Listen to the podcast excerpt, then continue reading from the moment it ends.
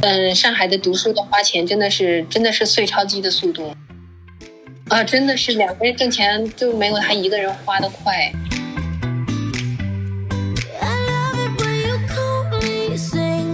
有这么夸张吗？对，真的是非常夸张。我们读一个 IB 课程的一节课是六千块人民币。有时候一家三口去出去吃个吉祥馄饨，再叫两瓶饮料，再叫一个点心，一百块钱就没了。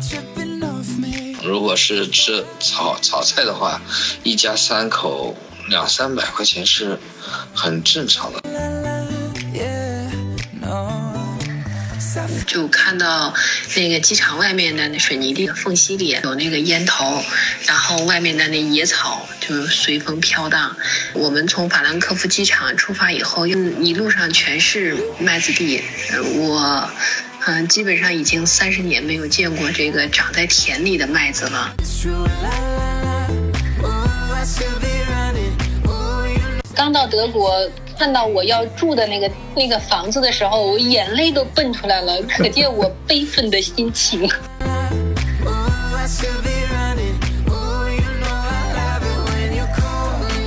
加这个足球俱乐部的还有个好处，就是相当于通过这个活动又融入到了一个小的社群里。一个星期有四次的时间都要和他的这个球队的球友在一起，加上他们教练。然后呢，他们去踢球的时候呢，那么一群父母就在一起聊聊天啊。我也认识了不少我孩子他们队的这个队友的父母，还是挺有意思的小伙。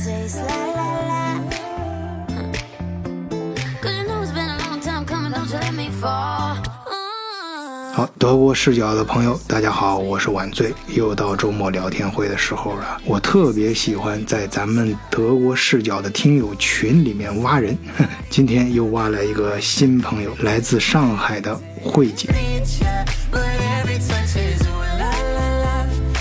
呃，是这样，我跟影达大家都很熟悉了啊。影影达是这个巴黎左岸的老帅哥，这好几期节目大家已经久闻大名，大家已经不不不陌生了。客气了，客气了，都知道上海美女客气了啊。好，那来自上海的大美女第一次来到我们德国视角做客，首先表示欢迎啊，也请你给大家打个招呼吧。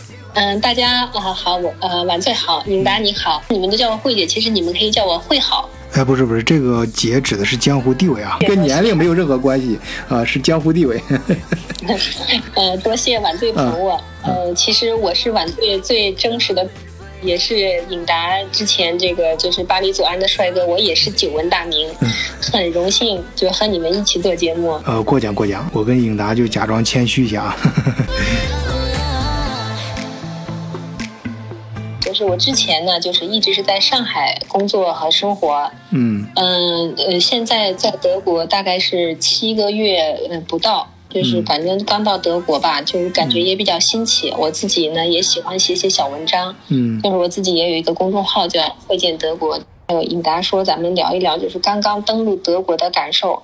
嗯，我我我说的就是就是我呃前到德国的前四个月的感受比较深，当然现在我是其实越来越喜欢这个就是这里特别纯粹、特别简单的生活了。嗯，哎，对我跟颖达今天主要就是陪你聊一聊、捋一捋，怎么从开始那种复杂的、高端的，哎，一步步，呃，喜欢上德国的这种简单和纯粹。你出现就哎，慧姐，你来德国之前是在上海对吗？嗯，是的，我在来德国之前呢，一直是在上海。我的职业呢是这个，在呃银行，就是在金融机构从事法律方面的工作。嗯嗯，我本人也是职业律师。所以，这个由于工作的关系嘛，我的工作地点，嗯，基本上都是在那个国际金融中心的中心，就是在那个传说中的陆家嘴上班。啊 那这一听都是很高大上的地方啊。那在这种传说中的上海的生活，怎么想起来来德国呢？就比如说啊，有的有的朋友可能感觉在中国生活，哎呀，太累了，就想来德国。那有的呢是可能正好碰见呃，由于家庭原因，比如说老公或者是老婆哎来德国了，那就跟着一块来了。有的呢是子子女上学，有的呢就是德迷，就特别喜欢德国。那么呃，您是大约是一个什么情况啊？嗯，我这个还是就是刚才真是属于你刚才说的那几种四种情况之一，就是这个主要原因是因为孩子上学的问题。嗯嗯，我之前呢就是因为工作一直是在陆家嘴嘛，嗯，然后我住呢是住在虹桥机场附近。嗯嗯，我们我从我家里到我的办公室大概就是三十公里吧，平均大概是三十公里。我开车基本上的平均平均的需要的单程的时间就是一个半小时。嗯，就是往返是在三个小时到四个小时之间，就是在不是很堵车的情况下。嗯，就是每天都要花这么多时间在路上。嗯，然后呢，我们就是那个办公室下面的那个停车位呢，也非常紧张，这个也要早点去抢的。在皇上大厦那边是没抢了，就跟不可能抢到停车位的。嗯，那个时候就只能地铁。后来到了我们搬了新办公楼以后呢，就是有自己的停车场，当时记得是一千八一个月，还是打过八折以后中层以上才可以有的。哇！旁边的车位呢是。呃，二十块钱一个小时，反正不封顶。嗯，那有一个小胡同里头有，对，不封顶，二十块钱一个小时。嗯嗯，后来呢，就是那个小胡同里呢有十块钱一个小时的，就是一天八十块封顶，就是八个小时封顶。嗯嗯，那这个就要很早很早去占车位。嗯，这个就就反正大家都在那个时候就很勤劳了，都嗯，我看同事们都很早就去就去占车位，就属于这种。嗯，然后说到这个上海的这个地铁，嗯，是上海的这个地铁确实是仅次于我我的印象中应该是仅次于北京地铁。嗯，然后我们在这种在陆家嘴上班的，就是还是对形象有一点要求的。嗯，这个包括行政部呀，都会天天去检查的，有没有出去？因为要代表金融机构，我们也也属于是检查别人的人。嗯，所以这个。背个背个名牌包呀，这个穿个名牌鞋呀，这个一塌糊涂，就下了地铁就是那种披头散发的，要整理一下才能出门的那种。就是本身捯饬的还比较到位，结果被挤得一塌糊涂，是吧？对对对，出出门的时候，对，出门的时候都都可水灵了，然后下了地铁就要赶快整理一下自己 的那种。嗯。然后呢，开车上班是这样的，出门的时候一塌糊涂的。嗯。然后在车上。就你，你是不能在车上刷了。你在车上可以干任何事情，可以什么换鞋子呀，化女孩子们可以化妆呀，可以详细的化一个完整的妆，然后换着各种首饰，嗯，对的。然后到了办公室就。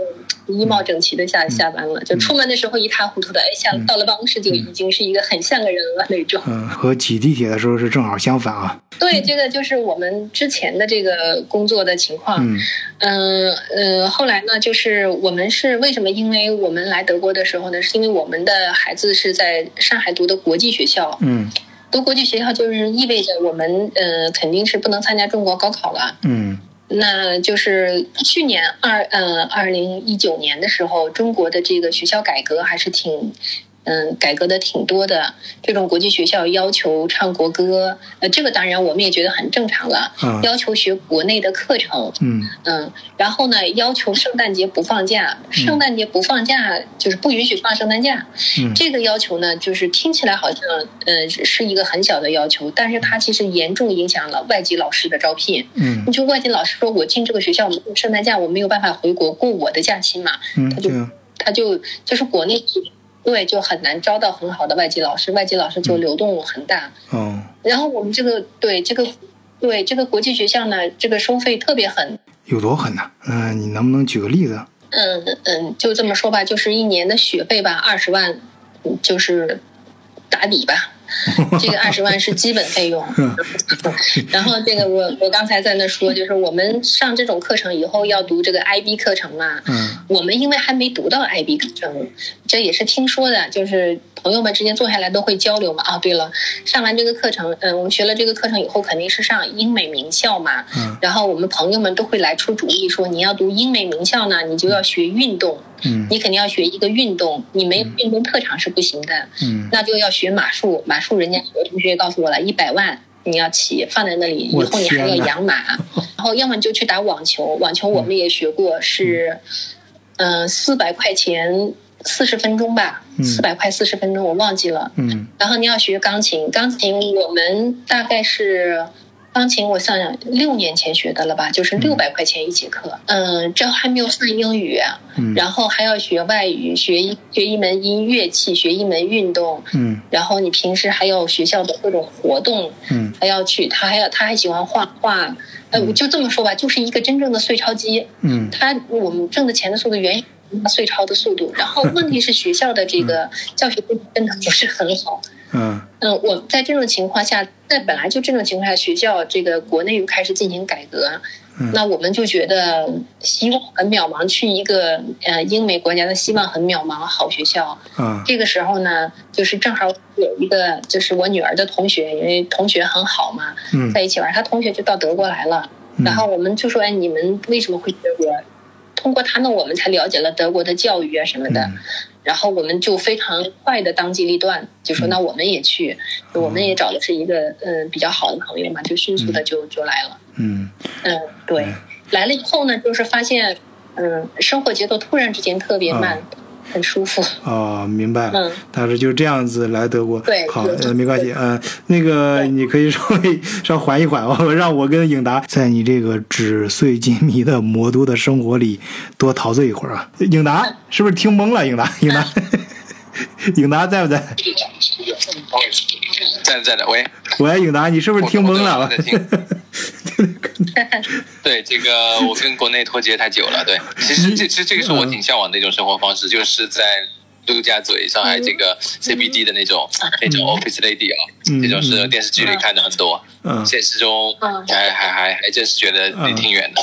你是不是感觉自己在巴黎左岸的咖啡馆里 散漫的生活？是的，你说，我跟颖达说这个，我就想起来，就是。有一个小插曲，嗯，就是有一个朋友，他就他就说，他说我看电视就特别羡慕办公室，啊，装修的很豪华，然后里面的男士全部都是穿的藏蓝色的西装，女士都是穿的套装。嗯，他给我发这个微信的时候，我就很主动，然后我一抬头。正好我们那时候下面是外滩嘛，说外滩好像忘了是世博会什么，能从外滩那个那个那个黄浦江过，然后大家都去涌到窗边去看那个船，一水儿的藏蓝色西装，我说天哪，我都已经看得想吐了。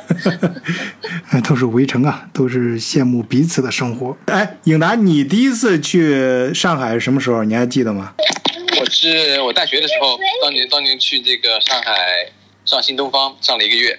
然后当年要住在我同学复旦的宿舍里面，然后当时就是憧憬着将来毕业了可以去 CBD 当个当个职业白领啊，天天可以看看这些。好累啊！像刚才这个刚才你提到的一个细节让我特别印象深刻，你说可以画一个完整的妆啊，嗯，然后我就在想那个 和和德国的这个差别就蛮大哦。德国我这些同事好像这个化妆的很化妆的很少啊，感觉，嗯，但是我们是工业工业企业，然后你刚才说化一个完整的妆的话，让我马上就想到 这个这个国内的这个叫啥，这个非常精致的那种打扮啊，因为这边德国确实对穿着的。对，不太在意啊，这个差差差别会蛮大的。是，记得我第一次去上海是那一年的八月十五，哎，这个日子我记得很清楚，因为那天我一点月亮都没看到啊，那个雨那个雨啊是下了整整一夜，而且我还在这个 这个路上。啊，在一个呃，我们老家的那个村儿的一个呃很远的这个，我都不知道有多远了。这种亲戚，他呃开着大卡车送货到上海的郊区，哎，我算是搭一个顺风车，为了省钱嘛。我那次去呢，是为了办来德国的担保，呃，就是慧姐上班的地方，那陆家嘴那儿啊，特别的摩登，我就还有那个东方明珠塔是吧？你可想我当时就是。这么说，我现在眼睛回想起当时那个场景啊，你看我从乡下过来，然后一夜颠簸，然后弄了个包，还还斜背到身上，然后挎到怀里，啊，搂着一 一一袋子钱，就就就特别土嘛，像那个进城卖黄瓜的农民一样啊！哎，就是不不是没有没有任何歧视农民的，就是就反正我当时那个样子就很很很土。然后看到那个摩天大楼的时候，啊，你可以想象那个对我当时那个心灵的那个震撼。然后，找着那个德德意志银行所在那个大楼之后啊，特别高，抬头一看，哎呀，德意志银行就在云端啊，人家就感觉这个德国是非常高、非常摩登的一个地方啊，感觉。说实话，那时候我还没上升到颖达那种感觉呢。颖达还可以憧憬一下，想象自己未来在这种地方上班什么的。而我那时候呢，呃，并不是说不想啊，是就没敢想，哎，就脑子就没那根弦儿，就我能不能到这种地方工作，就想都不敢想。颖达是已经到那个敢想的地步了，然后到你这儿就直接升级到直接是普拉达女王这种级别了，就直接就在那里边了。那也没有，刚去的时候也都是从零开始。嗯。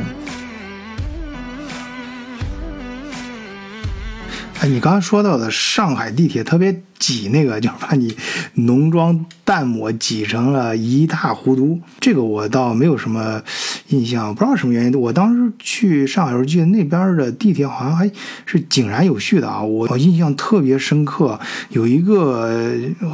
就一个中年人，好像下岗职工那种打扮啊，居然在那儿看一份报纸，是英文报纸，学习能力很强啊。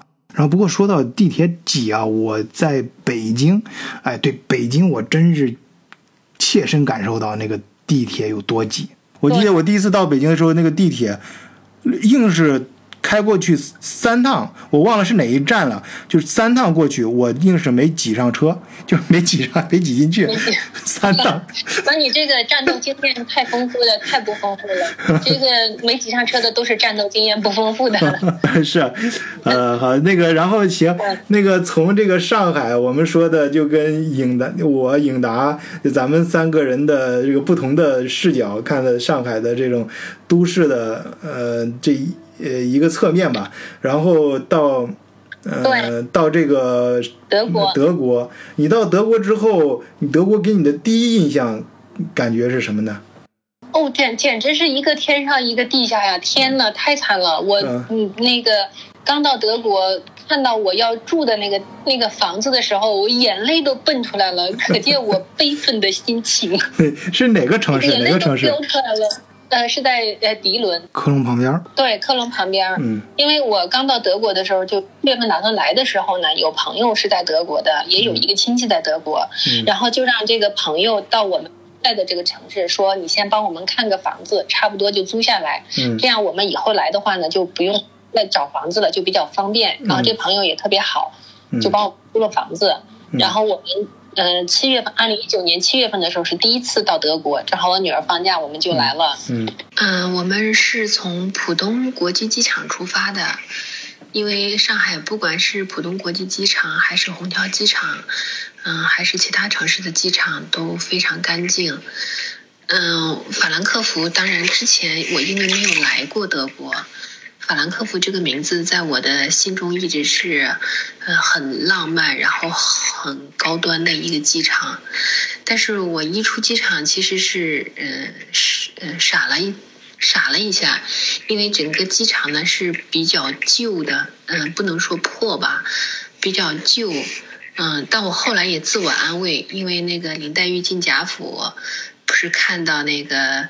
椅子上的靠垫儿也是半新不旧的，这说明人家是有底子的嘛，就是这说明这个德国也是有底子的。但是后来呢，就是出机场的时候，就看到那个机场外面的那水泥地的那个缝隙里有那个烟头，然后外面的那野草就随风飘荡，当时就觉得天哪，这个地方怎么这么惨呢？然后我们从法兰克福机场出发以后，要呃开车到高通过高速，就是到我租住的地方。嗯，一路上全是麦子地。我嗯，基本上已经三十年没有见过这个长在田里的麦子了。当时就觉得天呐，然后呢，就是这个高速公路两边的树，呃，都是就是那种自由的状态生长的，还有那个草。然后野草都是一团一团的。当时我觉得，因为中国的高速公路上是非常注意这个行道树和隔离带的，都是修剪的整整齐齐的。好像现在越是小的城市，越是讲究这些。有的隔离带还会种点花，就是红红绿绿搭配着。这个在国内确实看习惯了，然后看到德国的这些荒草、野树。一望无际的麦子地，嗯，特别绝望。哦，对，然后那那天我亲戚开车还给我们标了一下速度，开到是一百九吧，吓死了，手抓着那个车的那个把手都不敢松。嗯，后来到了我们就是租住的地方，因为是提前让朋友们。嗯，把租的地方是帮我们看好了，就是是一个联排别墅区中的一间，就是让朋友先跟看好房子。嗯，但是这个房子因为是一个在建的工地，呃，德国的这个工地我现在知道了，就是不像国内是一个大大工地，特别吵。他们这边建房子就像开玩笑似的，一个小小的一个挖土车，像个玩具车似的，在那慢慢悠悠的从早上。八点挖到下午四点，中间还有一个小时吃饭，就一个小翻斗车，一个小玩具翻斗车在那挖，一点声音都没有。但是我们当时来的时候呢，是就是一个工地，连翻斗车也没有，一个工地。然后我那个朋友就是在那个这地方等着我们，然后我们下了车，我们到了地方下了车以后，我迎接我面前就是两个大土堆。然后这个土堆上荒草丛生，就过膝盖的那种荒草。然后在那个大毒太阳底下，我看着这个面前的两堆荒草堆，那那这种感觉真的是特别悲愤。当时就是我先生在旁边，我我悲愤的问他，我我为什么要来德国？我为什么要来住这个地方？就是特特别悲愤嘛，眼泪都飙出来了。嗯，就就就觉得特别不可思议。嗯，这个我刚到德国的感觉就是，我我我我跟我们那个邻居说，我这个到到这儿来，第一感觉不是不是一夜回到我的解放前，是一夜回到了我妈妈的解放前，这个落差太大了。哎呀，我发现你对德国描写的真是很到位啊！水泥地的裂缝里夹的野草随风飘摆，真的，三十年没有见过那个麦田里的麦子了，我太到位了，你这个，对，对你观察比较细腻的，我发现，嗯，哎，颖达，哎，法国什么样？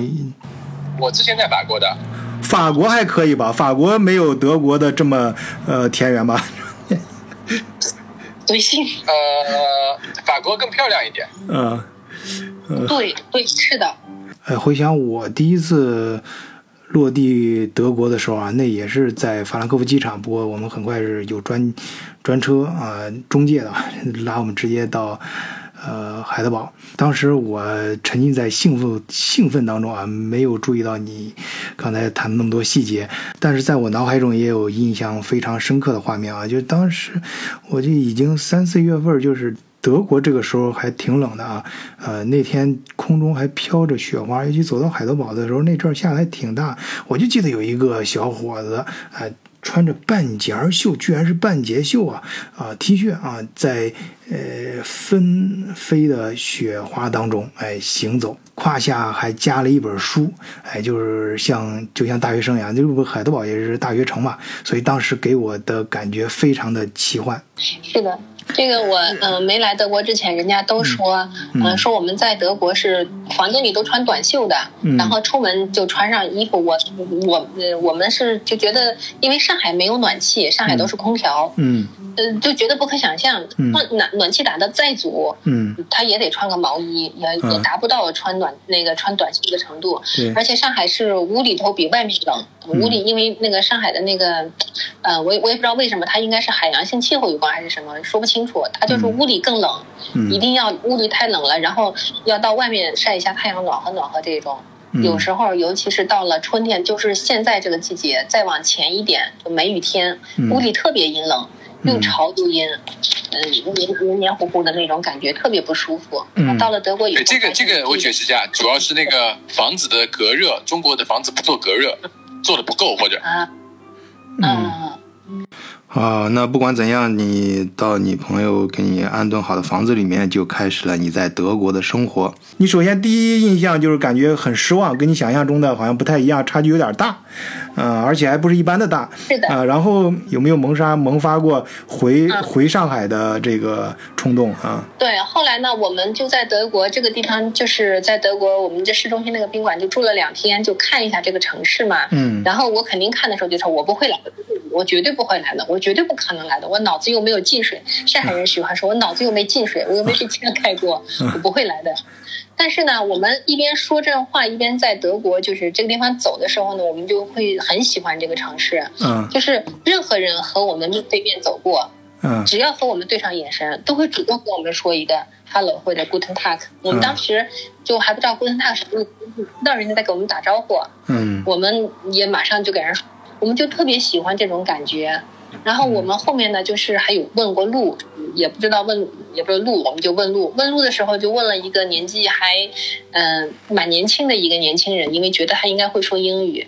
嗯。结果这个年轻人就非常非常的耐心的给我们讲，讲了以后，因为我们听不懂，还非常焦虑，呃，觉得我们听不懂，然后就甚至要。去找什么去就把那个谷歌地图找打开，帮我们在那个上面输，嗯，就觉得哎呀，这个地方人就特别好，觉得非常担心我们走错路这种，嗯，我我们就觉得这个城市非。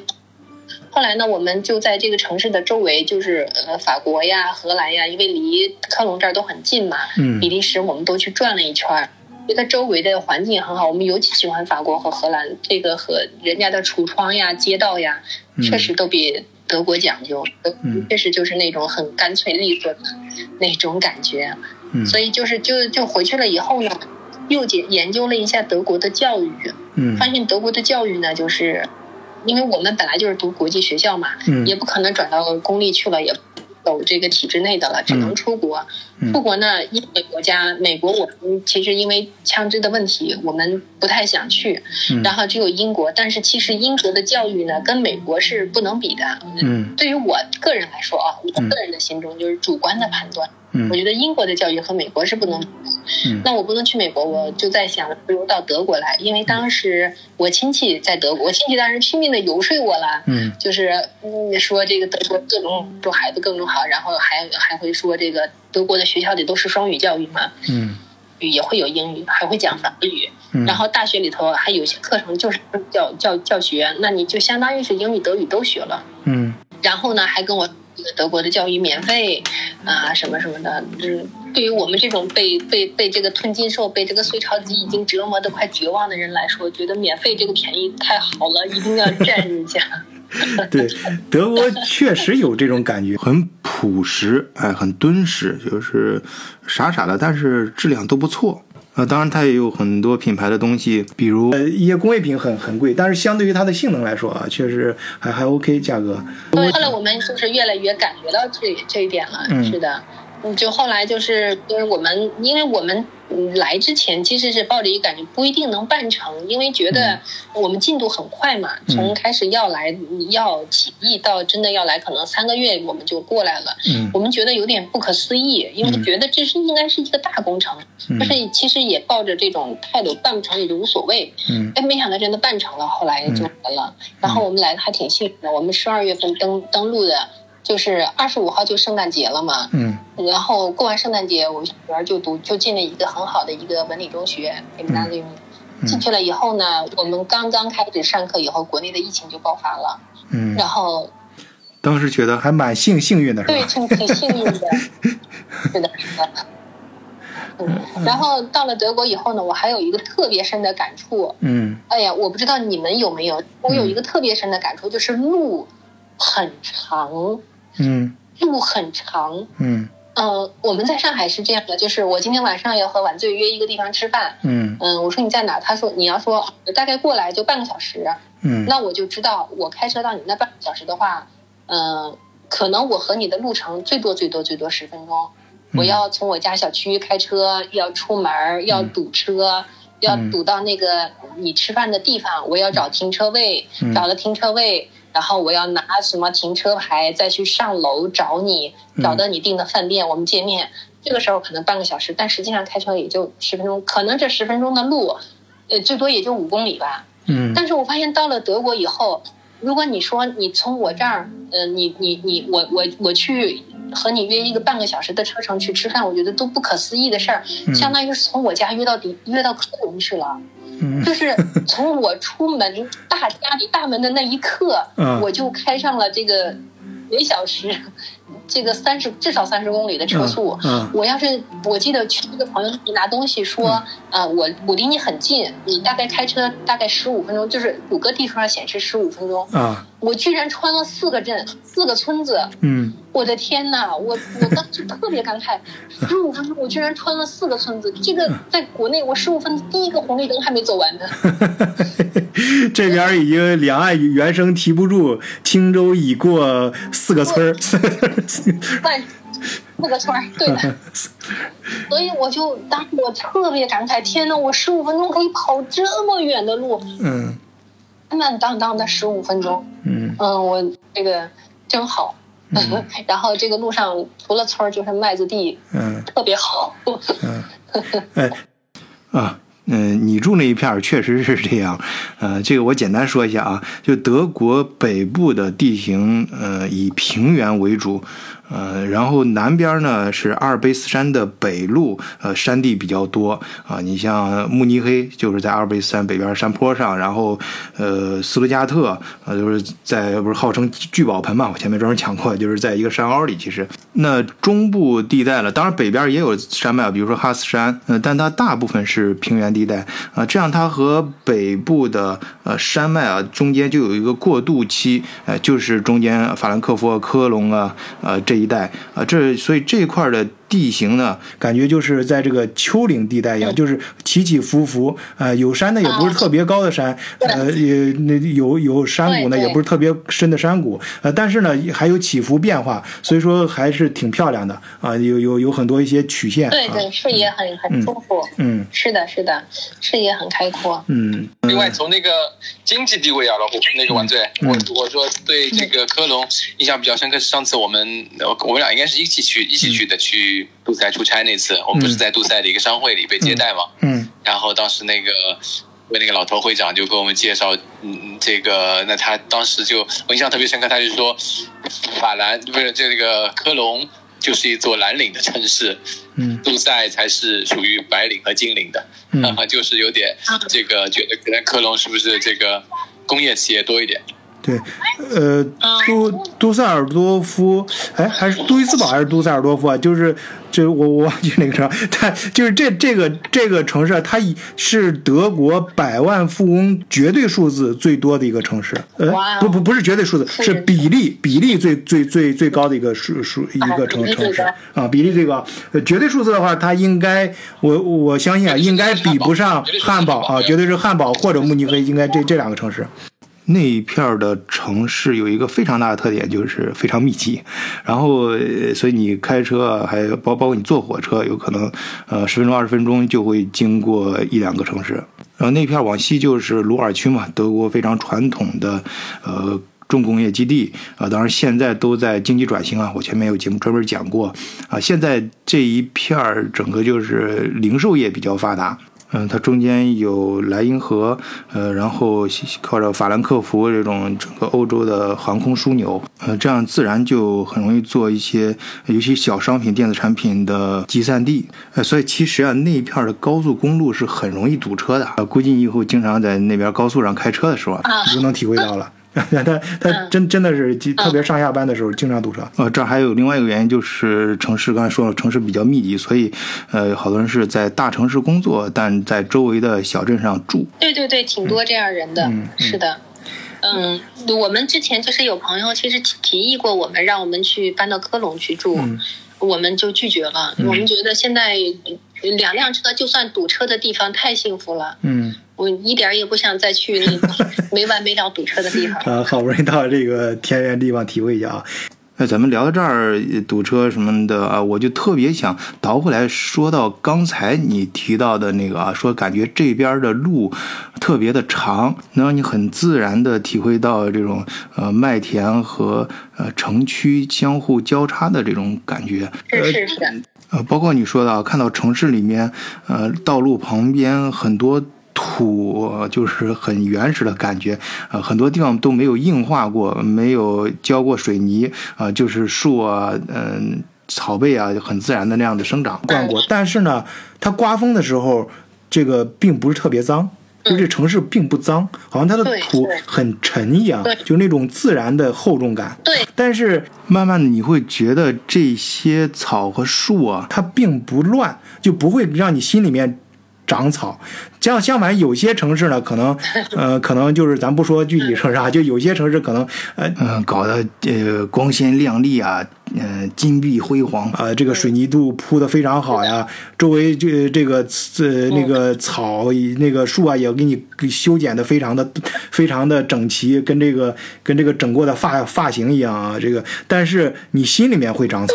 你你看了之后心里面就不舒服，心里面有点反而会乱。嗯，对这个话呢，就是呃，我我我们家先生也这么说过。我一说，我说哎呀，这个草好像没修过，觉得很着急嘛。嗯，对于我来说，我们家先生就说，自然本来就应该是这样子的，树本来就应该是这样长的，草本来就应该是这样长的。没事做了，要创造 GDP，要创造工作岗位，安排人去远处修草。我觉得他说的有点道理啊，是是。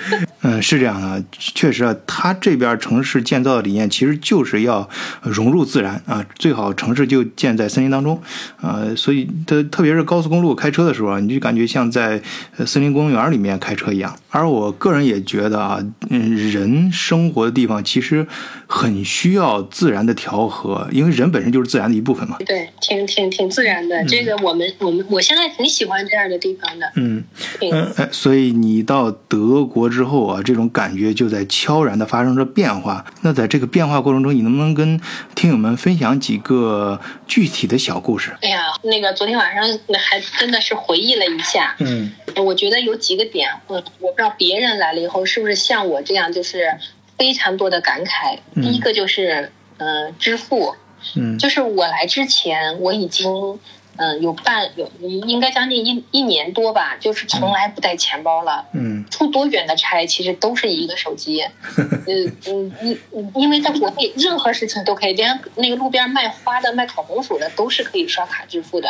是啊，我回国出差的时候，还亲眼见过那个要饭的端那个茶缸破茶缸上面有二维码，呃，人家就防着你说你没没没零钱了什么的，哎，人家你扫码就行了啊。对。但是这个就是不带钱这个事儿，人家不是说了吗？这个手机支付把小偷这个行业已经给挤掉了，因为没有人带钱包了，小偷 手机都拿在手上了，小偷都失业了。是是，确实是这个趋势。我妈今天还说呢。对，那个是的。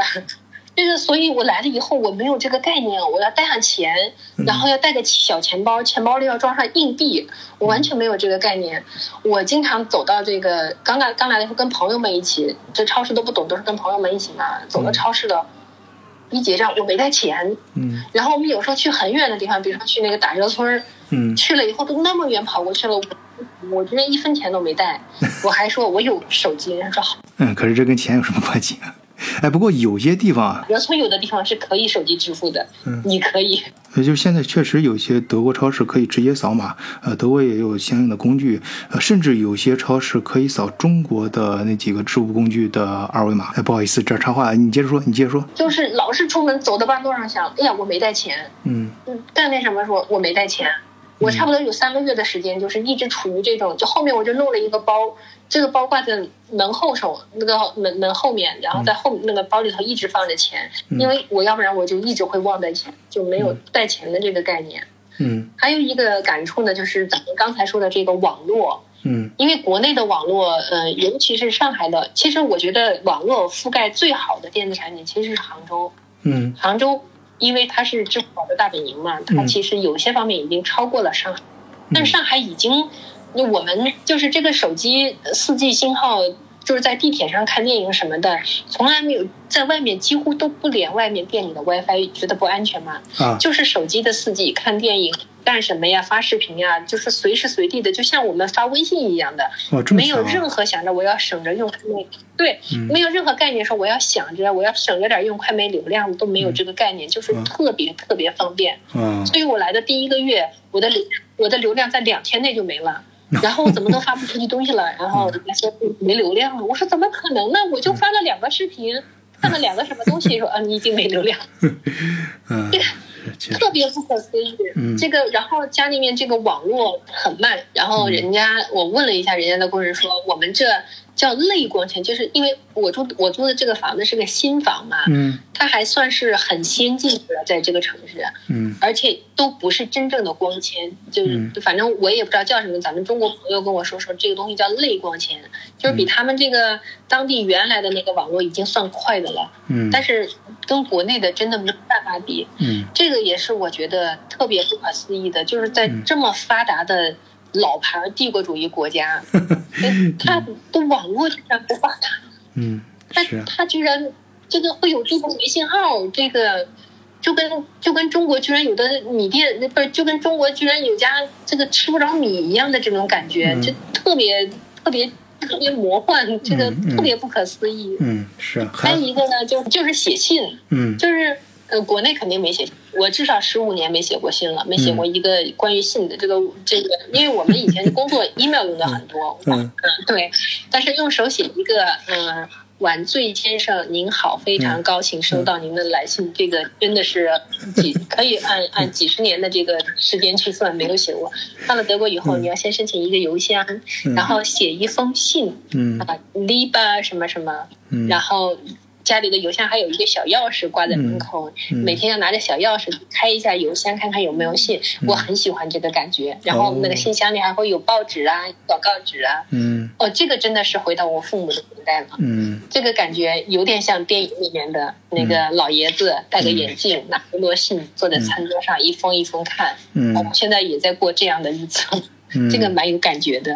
嗯嗯，其实听你说到这儿的时候，我也蛮有感觉的。嗯，还有刚才你说的感觉，这边的路也是开起来特别漫长，呃，特别的悠闲啊，在很短的时间内就能感觉到，嗯，城市和呃乡乡村呢，还有麦田之间的这种嗯交叉。即使在城市里面，路边的风景也非常的自然。嗯，尤其是刚才你说的看信那一段啊，说家里总是挂着一串钥匙，每天打开信箱，啊，翻看一些纸质的信，就我呃不知道怎么回事，脑子里面就突然有那种老照片的感觉。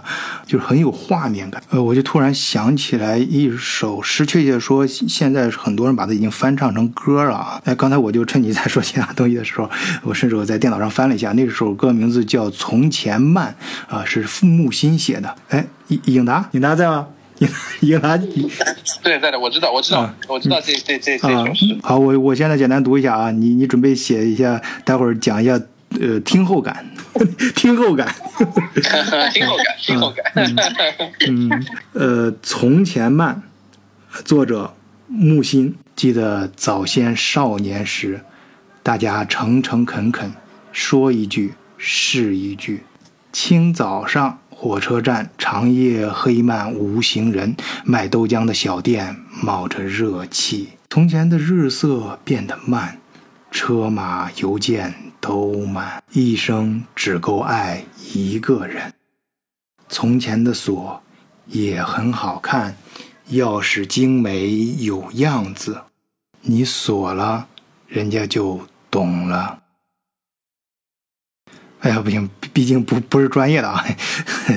呃，这这首诗这么好的诗没读好，挺有感觉的。嗯，不过这首诗确实写得好啊，人家尤其是那个从前什么都很慢啊，一生只够爱一个人啊。从前那种锁就是你锁了，人家就懂了。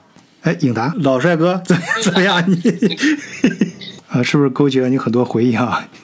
你你你心里有多少把锁？还还是有多少把钥匙？没没没，我我说你最后讲这个，呃，锁了别人就懂了。我我看这个德国很多地方人少的地方锁都不用锁，嗯，这个很多人单车停在门口直接都不锁。嗯，你这是打岔啊！你这 来，呃，颖达哪天讲讲你在这个。哎，对对，你这个对对你老婆，你老婆听不听这个节节目？哎，她要不听的话，你真的可以可以讲一讲啊。你你你要是你在巴黎嘛，那种地方肯定有不少往事啊，有关锁和钥匙的往事。老婆以外的往事。往往事不要再提了。嗯，不是，我是往事不堪回首。嗯，很很多锁，在你心里是不是有很多锁？还是还是在你心里有很多把钥匙？那倒那倒不是，我我我我自己也是觉得德国的生活是更要简单。嗯，就法国和德国很近，但可能主要还是城市大小的原因，就是巴黎还是属于一个大都会，所以会比较嘈杂一些。这个到德国的话，你就可以，包括我们在汉堡，虽然在德国也算大城市了，但是其实它还是规模比较小，人口密度不算大。这个自每每一家每一户的空间活动空间还挺大的。嗯，所以的话，还是有一种自挺自由的感觉啊，嗯，挺自由的。再加上你们刚才提到的这个，在活在大自然里面，这个跟自然融融为一体的这个，就就不太这个，呃，很自然的一种生活，挺舒服的。嗯，哎，英达，你别打岔啊，我还是更想听你那个锁的故事。哎，其实我是对你好啊。你想想，这节目播出去，说不定当年你想打开，但是没有打开的那些锁，正好也在听这节目。这样，你这把陈年老锁呀，通过这节目，说不定就把当年你没打开那把锁给打开了。给大家讲一讲，咱们是开玩笑啊，开玩笑。嗯，这个颖达的事咱们。改天再讲啊！今天主要是陪着慧姐聊到德国下乡的事儿啊。呃，刚才也提到了疫情啊，开始中国那边比较严重吧，后来就是呃，咱们欧洲这边就是比较严严严重了。呃，那么孩子上学这块儿有没有受到很大的影响？呃，虽然来的时间还不到一年，但是就这个有限的时间里面，你你有没有什么感触？感觉这边的教育啊，各方面啊，呃，能不能达到你开始预想的和你期望的状态？嗯嗯，好的，嗯，我们小孩就是上学还是挺顺利的。就是昨天那个晚上一期晚队的节目也讲了，就是咱们另外一个朋友他孩子也就是上文理中学的事儿。嗯，啊，我们来的时候呢，找这个呢，就是也稍微有一点挫折，就是我们是统一到教育局去报到，嗯，然后报完到了以后，教育局会对孩子有一个也不叫考试吧，反正就跟他聊个天。嗯，那我们家的这个女儿呢，就比较内向。就不爱讲话，然后他一看会议室，当时我德语不行嘛，我还找了一个邻居帮我做翻译。他一看就会议室坐了四五个人，他更不要讲话了，他就一句话也没讲。然后当时那个教育局的人，我我别说，我说你说呀。然后教育局的人还觉得我在给我的孩子压力，他说不喜欢这种感觉，你不要给他压力。我我还特别不好意思。啊，回来了以后呢，就是人家就跟我我们回来，我们去教育局的时候是圣诞节的前一天，嗯，前两天，那几乎教育局都没有人上班了，嗯，然后回来了以后呢，就是我们邻居就说，估计你会飞到那个分到那个就是零二数了，他说估计你进文理中学有点难的，因为孩子都没说话，一句都没说嘛，嗯。然后我就跟我姐说：“我说那你就进 A 二书了了，但是我觉得你的能力应该可以进文理中学。”嗯，他自己思想斗争了一个晚上，然后他早上起来跟我说：“说你叫上那个，就是我那个邻居帮我翻译的，嗯，叫上那个叔叔一起，我要再去见一下那个教育局的老师，嗯，我要自己跟他说我要进文理中学。”嗯，然后我们就又去了一次教育局。那第二天就要放假了，我们都担心教育局没有人了。嗯，然后去了以后呢，其实教育局的政府呢也没有车位。然后我们邻居就说：“那你就就让我就在车上等着，说我就带着孩子进去，让他自己说吧。”嗯，我就没进去，就我们家女儿跟那个朋友一起进去的。嗯，然后他就跟那个自己的那个老师表达了他要去上他他因为他是国际学校，他英语还可以。嗯嗯，他就用英语给那个老师说了。他自己要上这个文理中学，老师还安慰他说：“你的学校基本上已经定了，就是文理中学和阿说了都差不多，你不要太在乎这些东西。嗯。但是过完呃过完了这个圣诞节以后吧，嗯，呃反正就这个日期前后过完了圣诞节以后，我们就又去了一次，人家那个老师就说，嗯，给你们安排了这个文理中学，觉得你们。可以上文文理中学的，嗯，就是他自己去争取了一下，就进了文理中学。他现在这个文理中学就是啊，昨天那个北京朋友说的那种，就是私人的公立学校，就是是一个教会学校啊。这个学校哎，历史上是一个哎，这个历史上它是一个呃呃教呃是一个女子中学，不招男生的，嗯。然后从去年还是前年招了两个班的男生，嗯。嗯，这个学校的就是校风啊和氛围我非常喜欢。我们一去了，那个老师就很热情，校长也是一个金发碧眼的很很德系的德国帅哥老帅哥，大概四五十岁这样。嗯，然后嗯，所有的老师都非常热情。进去了以后呢，他就呃读书，他们是有学校专门针对他的语言班。呃，这语言班也不仅仅是他有。主要是来自土耳其的、叙利亚的，嗯，还有什么英国的、澳洲的，反正有这些外来的学生吧，嗯，就组织的语言班。他在语言班上，呃，不重要的呃不重要的课，他就去读语言班，嗯，比如说历史啊、生呃生物啊这些，他政治啊、宗教课他都不需要上，他就去上语言班。然后像德语呀、英语呀、数学呀这些课，他就是必须要上，他就随班上。嗯嗯，还可以吧，就是他的语言进步明显比我快，然后孩子们的相 处也很好。嗯，对，对。然后我觉得他学习不用功，但是他进步还是挺快的。嗯嗯，我特别感触的一点就是，就是这个病毒刚开始的时候，不是很多人都会说有这个孩子会对中国的华人有歧视嘛？嗯，就是我们有一些中国朋友的孩子在学校里也多多少少碰到了，比如说有人冲他喊这个 corona。有人喊他们啊，中国病毒；有人在地上吐口水对着他们，是吗？孩子们都碰到了这个，嗯，是的，嗯，就反正对着他的方向的地上吐口水嘛，嗯，就是这种，嗯，中国人多多少少，但是我女儿的这个学校就没有任何这方面的举动，就孩子们。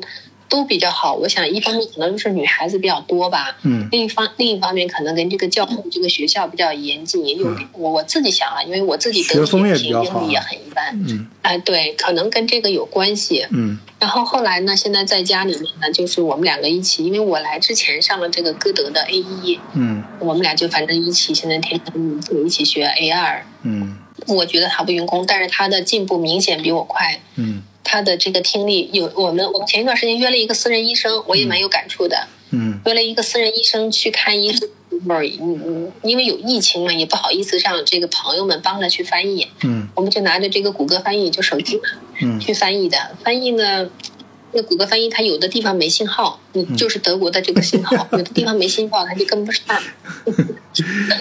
我女儿就能翻译，嗯，这个让我非常诧异。哇。那我们焦头烂额的时候，我就能就能就是说能把关键词说出来，比如说说，嗯，疫苗，问你没打过哪些疫苗，问你什么时间有时间打疫苗，嗯嗯，就是关键词呢。哎，我们觉得真的是挺欣慰的吧？对对，这个不容易的，嗯。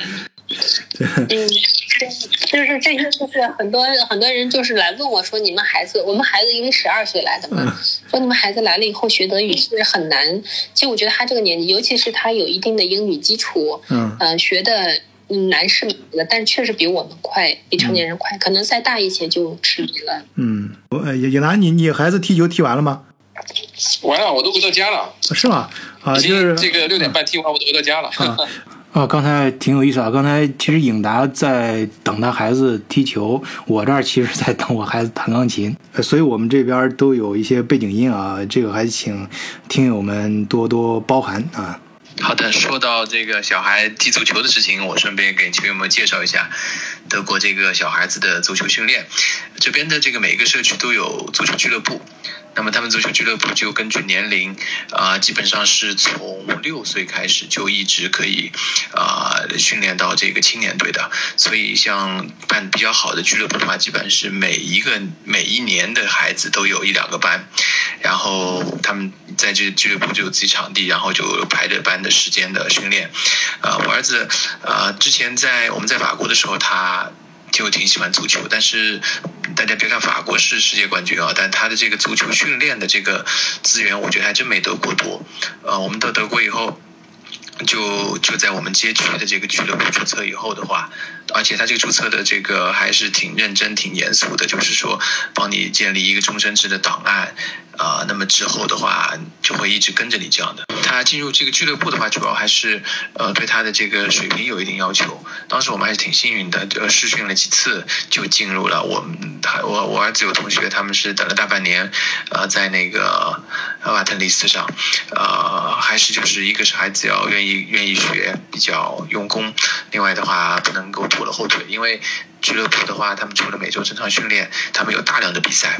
啊，其实这个比赛也就是，呃，比如每个市，我们汉堡市的话，呃，它的所有俱乐部之间，然后就会有这种大。啊，这种循环的比赛，然后还有一些呃，每个俱乐部会有自己特殊的一些杯赛，啊，一年一度或者几年一度的，然后都会邀请其他的俱乐部来参加。所以的话，大家周末的话，周一到周五的时候，一般有两次训练，呃，周末的时候就经常隔三差五的，就是各种各样的比赛。但是这同时，也就是对父母也挺辛苦的了，就每次要接送。参加这个足球俱乐部的还有一个好处就是，相当于通过这个活动又融入到了一个小的社群里，啊，因为孩子之前是呃最多的时候是一个星期要训练三次，再加上足球比赛，一个星期有四次的时间都要和他的这个球队的球友在一起，加上他们教练，然后呢，他们去踢球的时候呢，父母一般就送他们过去，特别是不在自己俱乐部的时候就得陪着，那么一群父母就在一起聊聊天啊，也可以认识更多的一些这个。融入到德国人的这个这个圈子里，了解一些他们聊的话题，然后我也认识了不少的我孩子他们队的这个队友的父母，还是挺有意思的一小活动吧。哎，慧姐说到孩子的其他方面的技能啊，呃，你刚刚谈到他在国内的时候就是花很多钱啊去培养孩子，那你到德国之后是不是放弃了呢？嗯，就是我们女儿之前嗯学过很多运动啊，学过呃网球，学过高尔夫，学过游泳，然后学过羽毛球。经过大浪淘沙，她自己选择了羽毛球，就她很喜欢打羽毛球。那她来。对，然后他在德国以后，他我们就找到了羽毛球俱乐部，他就反正每个星期，就像你说，他自己的乐趣也没有老师，就打着玩儿。嗯，嗯，他的健康，他他非常愿意去打。嗯，然后我们在国内也是学了钢钢琴的英皇考级的三级已经考过了，然后就来德国了，那就。因为我们那个钢琴老师非常好，嗯，那就没有学了。没学了以后呢，又在德国学了琵琶，嗯，就是来德国之前的大概一年多就开始学琵琶了，嗯，那德国找不到琵琶老师，嗯，我们现在通过微信学，是网网上就国内的老师给。琵琶是从国内背来的。哦，我哎，说到这儿，我我插一嘴啊，我我原来因为我这儿呃我在汉堡嘛，汉堡有三个音乐学院，呃，原来我这儿有好多学生在我这儿打工什么的，呃，然后我也听了很多他们的故事啊，有一个有一个有一个学生在卖乐器，就卖琵琶、古筝什么这种中国的。呃，五月起，哦，我说你在德国能卖出去吗？啊，他说能啊，生意还不错。当然不，他说的不错，相对来说啊，但是确实有人买。我也感觉挺奇怪，你你你这个说，我这这就是提醒我，因为本身你像在中国的，在德国，咱们先不说对中国文化感兴趣的这些老外啊，就是中国人本身就越来越多，而且好多中国人呢，其实到国外了，反而想让孩子能掌握一种中国传统的乐器啊，这这这样这样，我就这个。哎，你今天你今天聊这个事儿，就在脑子里面就把我就让我把这个事儿瞬间就想想通了啊，就想明白这个这个确实有这种。对我们这个，对我们这个琵琶老师呢，是上海音乐学院的这个琵琶专业的一个研究生，嗯，他教的非常好，小老师就是教的很严格，因为考上去上海音乐学院比北京音乐学院，我觉得可能更严格一些吧。就是我们觉得，我们我们女儿特别喜欢学，学的还挺有劲儿的。嗯，自己每天都练习，根本就不用根本就不用盯着她，也不用管哎。你别说啊，我你这个你说这个时候，我那个画面感又出来了，脑子里我就想着像他们呃以等他们长大了，那个中学了或者大学里面，这个孩子们坐在一起，他们开呃晚会了，大家娱乐的时候，人家这个在弹钢琴，那个在吹萨克斯，他捞出来一个古琴弹一弹，他拿个琵琶吹，我觉得很拉风啊，会会很酷的，特别酷。嗯，我当对我当时也是这么说服他的。我觉得这会会非常酷，呃，就是很有意思。就是德国这种呃音乐呃方面的呃，包括体育方面的一些爱好，对孩子的培养，我觉得非常自然。呃，刚才颖达也介绍啊，这个俱乐部什么的，它的体系非常的完善。呃，这种完善不是强加的啊，所以我觉得德国才是真正的体育大国、文化大国啊，因为它是发自内心的，大家由下而上自发组织起来的。就无论刚才我我们说的这个呃踢球啊，呃就是体育方面的爱好，孩子还包括成人啊，呃还是音乐方面爱好，大家组织起来，它真的是你生活的一部分，而不是为了什么，很自然，就就有点像呃你老公说的那个呃路边的那些树一样，路边的树和杂草就是很自然。就是就德国这种德国最迷人的地方，就是它的自然性，就是它的建筑啊，它的建设、树木跟呃建筑物之间的搭配啊，包括这个社会体制、这个俱乐部这种结构，呃，给人的感觉就是很自然、很合理啊，就就就是感觉你感觉很顺啊，就就应该是这样，生活本身应该就是这样啊。对，是的，是的，嗯，这个就是嗯，我们我们女儿来的时候，我们女儿是。就特别不想来，因为他在呃年轻人嘛，嗯，小孩嘛，就在在在上海这种地方，觉得有很多好玩的地方，来了以后就觉得特别没意思，没有朋友，也没有语言，嗯，但是他现在也就是像我一样，就是挺喜欢的。就我们现在比如说周末的时候开车出去玩啊什么的，就是现在天热了，嗯，就是经常很多的那种敞篷车，大家都开着敞篷车出去，嗯，我们在国内就我那个车其实挺敞的，但是我很少打开。因为要么就下雨，要么就怕晒，就中国人嘛要防晒，嗯，恨不得就就就裹得特别严。但是这边人就是要晒，就是要那种有阳光的感觉，嗯。然后我们就觉得，呃，这个感觉特别好。嗯。还有一个呢，就是我们开车出去以后。就是村与村之间都是那种一望无际的，特别特别好看的田野，然后就是野旷天低树，那种感觉风起云涌。嗯然后我就跟我女儿说：“你看，我们在这里可以一目千里，一目万里，一地平线。嗯，我们在上海一眼望过去，三十米之内肯定有一个建筑挡住的，嗯，不了那么远。”特特别好，就是我们觉得这边的生活又简单又纯粹，然后人也很很善良，很热情，嗯嗯，真的挺好的。是，呃，我也觉得确实这样。哎，这个怎么说呢？就是再再再待几年，可能有点想回国了。这个很难说啊，这个人什么状态 是的，嗯，新鲜劲不过，嗯。反正总而言之吧，我觉得现在就是我们，包括我们德国视角。哎，我顺便我到这儿也很想问一句啊，我比较感兴趣，你是怎么找到德国视角这个栏目的？呃，什么时候开始听我们的节目的？啊，这个德国视角是我一个，就是一个很好的朋友推荐的，就是我说他要来德国的那个朋友，嗯，我受了他影响，他。嗯，他来之前可能也是他的朋友推荐他听德国视角。他说这个节目特别好，你一定要听。我没来德国之前就开始听德国视角了，就开始了解你们的生活了。谢谢你的朋友和谢谢你朋友的朋友啊。啊，我们也希望是这样，因为因为我们就是想追求这种风格，就是想跟着德系这种风格走，啊，就是想呃做的自然，就是你让我这个，其实我们做的要质量来说，不如其他节目做的质量高啊，就是有杂音，包括你看刚才我我孩子在弹钢琴就有有这个背景音，我也就就就就就就这样吧。但是我觉得在我们谈话的时候，有一点这种生活中的背景音，我觉得还蛮蛮蛮不错的，就是很很真实感觉，嗯，是的。